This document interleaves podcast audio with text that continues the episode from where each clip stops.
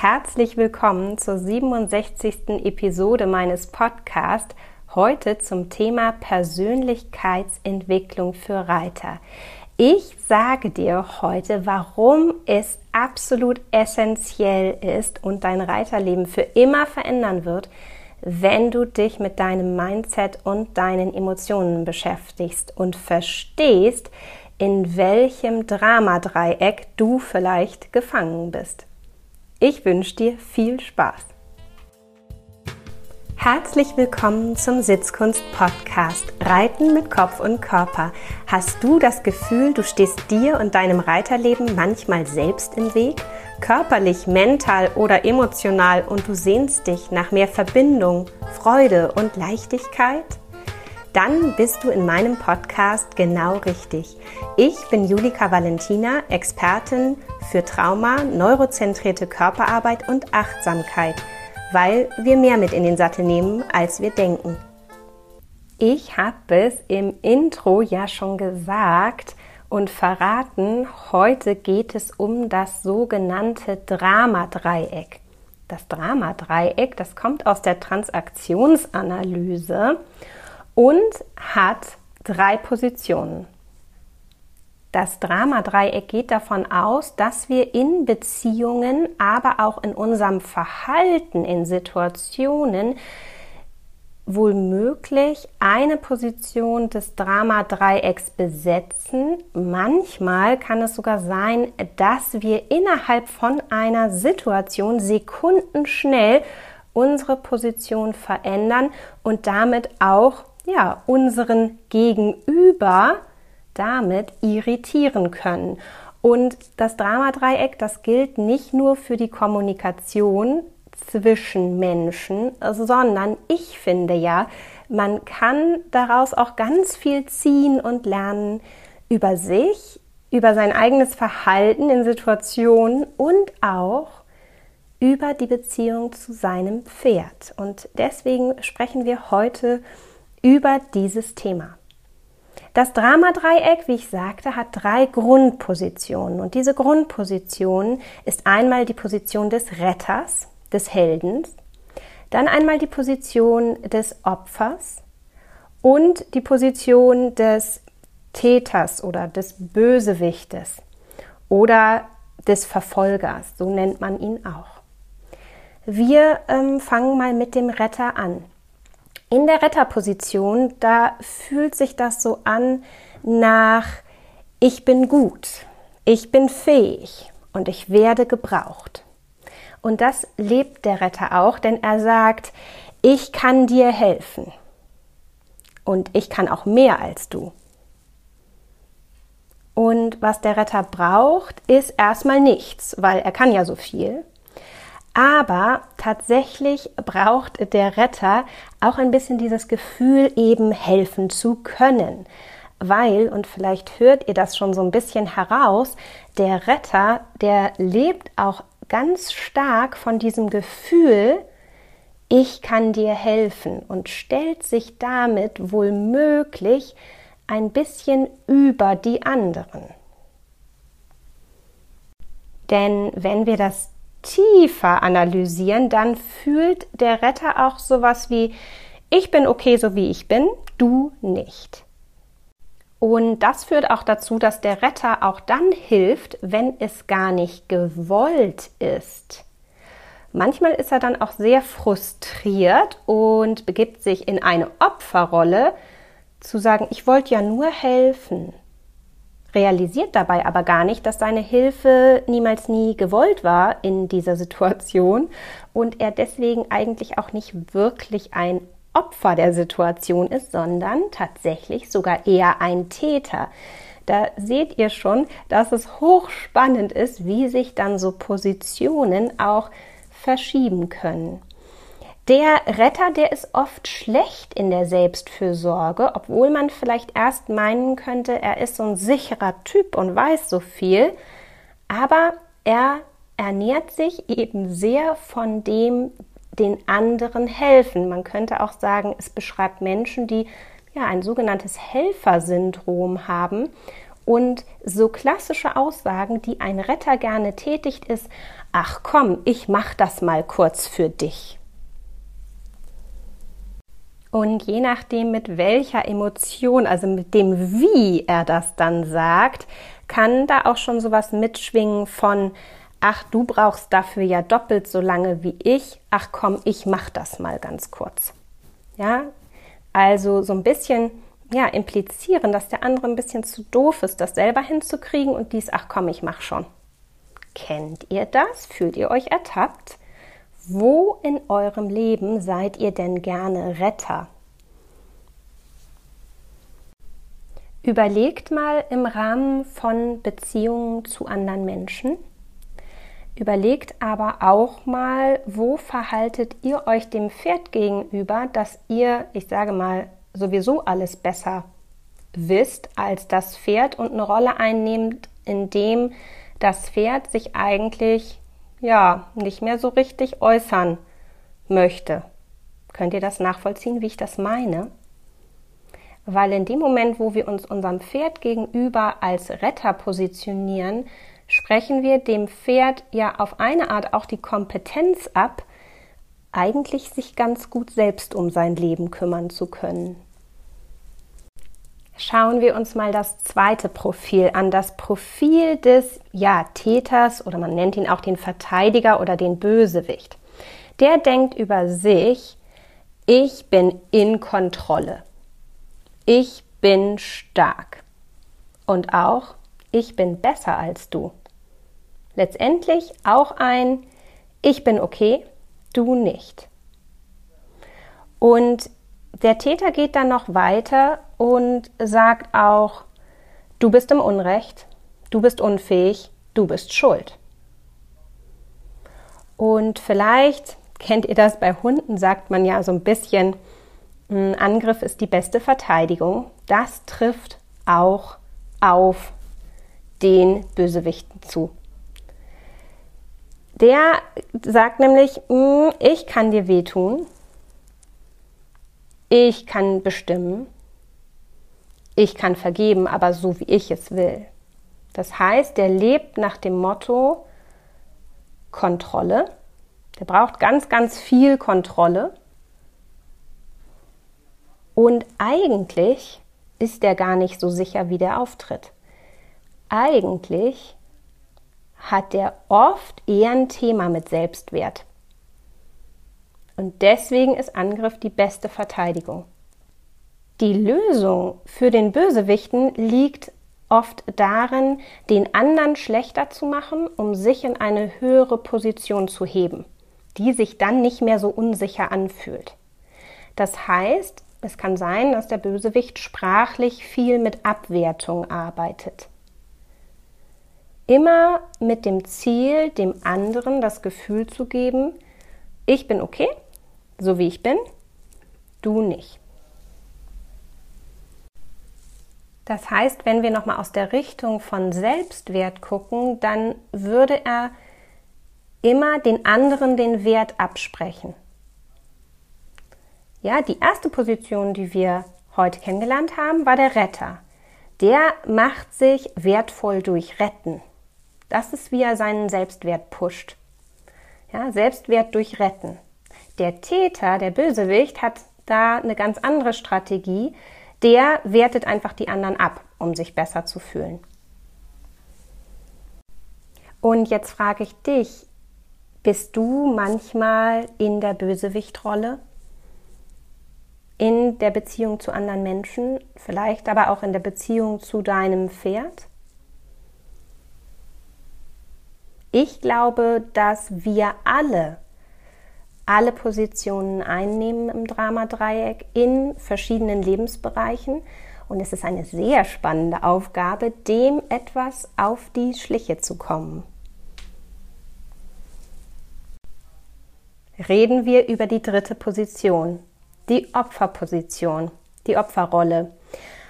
Ein Mensch in einer Opferrolle, der würde über sich sagen, ich bin schwach, ich bin unfähig, ich bin hilflos. Ich kann nichts. Ich brauche Sicherheit. Ich brauche Unterstützung. Ich brauche Bestätigung. Ja, das ist auch jemand, der sagt, warum immer ich? Ich kann ja gar nichts dafür. Murphy's Law, jetzt ist schon wieder XYZ passiert, obwohl ich doch XYZ gemacht habe. Das heißt, ein Mensch in der Opferrolle hat für sich ganz stark die Überzeugung, ich bin nicht okay, so wie ich bin, du ja. Wenn wir nochmal mit dem Blickwinkel des Selbstwertes auf die Opferrolle gucken, dann sagt das Opfer ganz klar, ich habe keinen Wert, ich bin es nicht wert.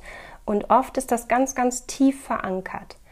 Und vielleicht würde man schon bei dem Namen Opfer das Gefühl haben, das ist ein schwacher Mensch, dem geht es schlecht, dem muss geholfen werden. Achtung, Retterposition. Ja, oder auch aus der Bösewichtsposition gesehen, oh ja, es gibt viele, die haben es noch nicht geschafft, so wie ich.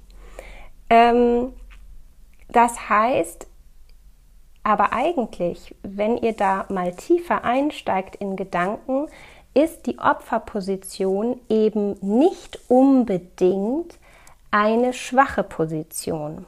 Denn aus der Opferrolle heraus kann wahnsinnig gut manipuliert werden. Das Nicht-Übernehmen der Verantwortung für eine Situation, das Nicht-Reflektieren des Eigenanteils an einer Situation, also all das, was das Opfer gerne und oft tut, kann dazu führen, dass es eine versteckte, machtvolle Position hat. Und das liegt unter anderem daran, dass unsere Gesellschaft durchaus ja auch den Fokus hat, ähm, immer wieder, ich glaube auch sich emotional an den Schwächeren oder vermeintlich Schwächeren auszurichten. Vielleicht kennt ihr das auch im Freundes- oder im Bekanntenkreis oder in der Familie, dass es eine Person gibt, die, die immer gesundheitliche Probleme hat oder hm, sagen wir mal vielleicht auch ähm, Unverträglichkeiten mit dem Essen hm, und die gefühlt immer so wie die Extrawurst braucht bei Familienfesten, dass ich sage nicht, das sage ich jetzt mal ganz deutlich, dass das zwingend eine Dramarolle, eine Opferrolle im Dramadreieck sein muss. Ne? Total klar, brauchen wir, glaube ich, hier nicht drüber sprechen, dass es wirklich Allergien, und Unverträglichkeiten gibt.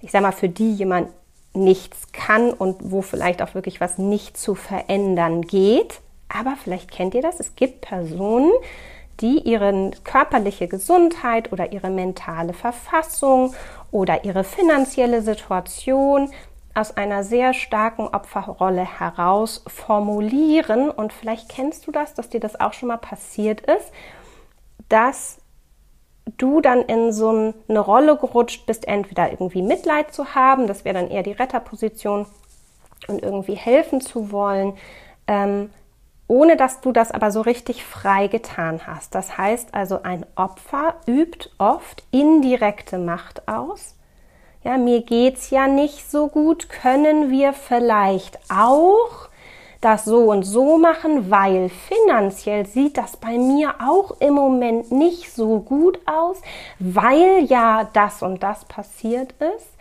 Also wäre es schön, wenn wir, ja, vielleicht kennt ihr das Menschen, die durch das immer wiederholen der Grundsituation, in der sie sich befinden, versuchen, Einfluss darauf zu nehmen, wie du dich verhältst.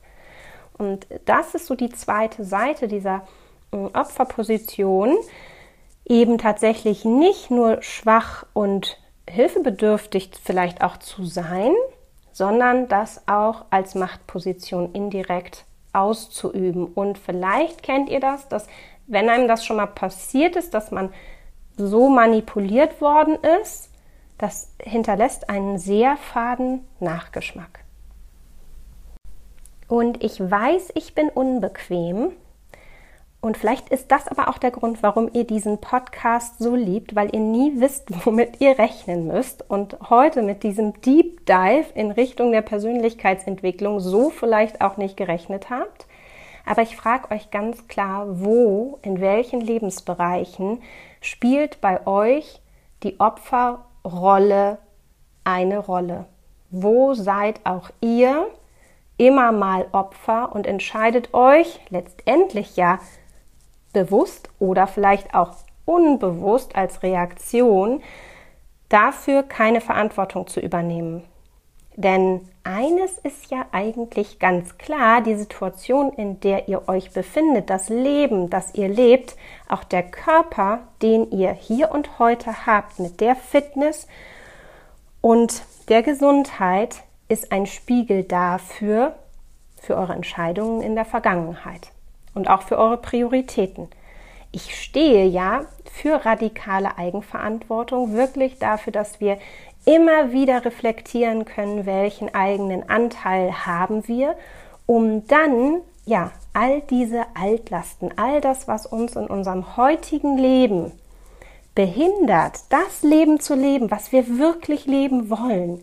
Ja, und ich weiß, es klingt ein bisschen kitschig, das Leben eurer Träume, ja, auch das Reiterleben eurer Träume, aber ich bin zutiefst davon überzeugt, dass nicht nur Stress und Traumata unser Reiterleben im Hier und Heute beeinflussen, sondern all das, was uns in Kopf und in Körper geprägt hat.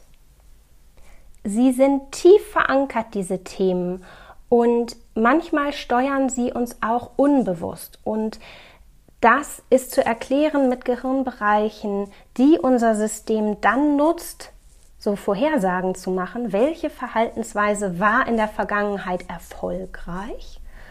Und das Gehirn ist ja immer auf Sicherheit aus und deswegen nutzt das Gehirn gerne so vorhandene Reaktionsmuster. Und wenn ihr jetzt ja mehr über das Dramadreieck wisst und für euch Hausaufgaben macht und sagt, okay, ich reflektiere mal, wo in welchem Lebensbereich nehme ich denn welche Position ein, Menschen gegenüber, auch meinem Pferd gegenüber, dann kommt ihr dem Ganzen schon ein großes Stück mehr auf die Schliche und könnt es dann auch hinter euch lassen. Denn man kann das Dramadreieck in ein Erfolgsdreieck umwandeln. Und der, der der Retter ist, der wird dann der Lehrer, der wirklich vielleicht viel weiß, der auch helfen kann, aber der das nicht aus einer Not heraus tut, sondern als bewusste Handlung. Und der Verfolger, der Bösewicht, der wird dann zum Herausforderer, der anfeuert und der sagt, doch, du schaffst das, ich glaube an dich. Ja, weil der braucht nicht mehr andere schlechter machen, um sich besser zu fühlen, weil er diese innere Not nicht mehr hat. Ja, und das Opfer wird zum Gestalter. Das Opfer fängt an, ja, Verantwortung zu übernehmen und, und aus sich heraus eine andere Situation zu kreieren für sein Leben. Und so kann ein Dramadreieck zu einem Erfolgsdreieck werden. Und so kann auch für dich und dein Pferd ein Dramadreieck zu einem Erfolgsdreieck werden, wenn es dir gelingt zu reflektieren, welche Rolle du wann und wie spielst. Manchmal stehen wir uns wirklich einfach selbst im Weg mit unserem Kopf, mit unserem Körper, mit all dem, was wir damit in den Stall bringen und in den Sattel. Und ich habe es mir zur Aufgabe gemacht und es ist meine ganz, ganz große Leidenschaft, Reiter zu begleiten, mental, emotional und körperlich in diese Entwicklung zu gehen, Altes hinter sich zu lassen, um ja was Neues zu entwickeln und ein Reiterleben zu ja, gestalten, was wirklich das Leben mit Pferden ist, was ihr euch wünscht. Ob das der Bewegungsdialog in Lektionen ist oder ob es das Ausreiten ist, ganz egal. Ich bin für alle Reiter da. Und wenn du Lust hast auf mehr, dann komm am Sonntag, den 12. Februar, in mein Webinar. Da erzähle ich dir noch ganz viel mehr über meine Arbeit und teile mit dir meine Aha-Momente der letzten 15 Jahre. Den Link, den setze ich hier in die Show Notes. Und dann ja, geht es um das Thema locker leicht im Sattel, Reiten mit Kopf und Körper. Ich freue mich auf euch. Bis dann. Tschüss.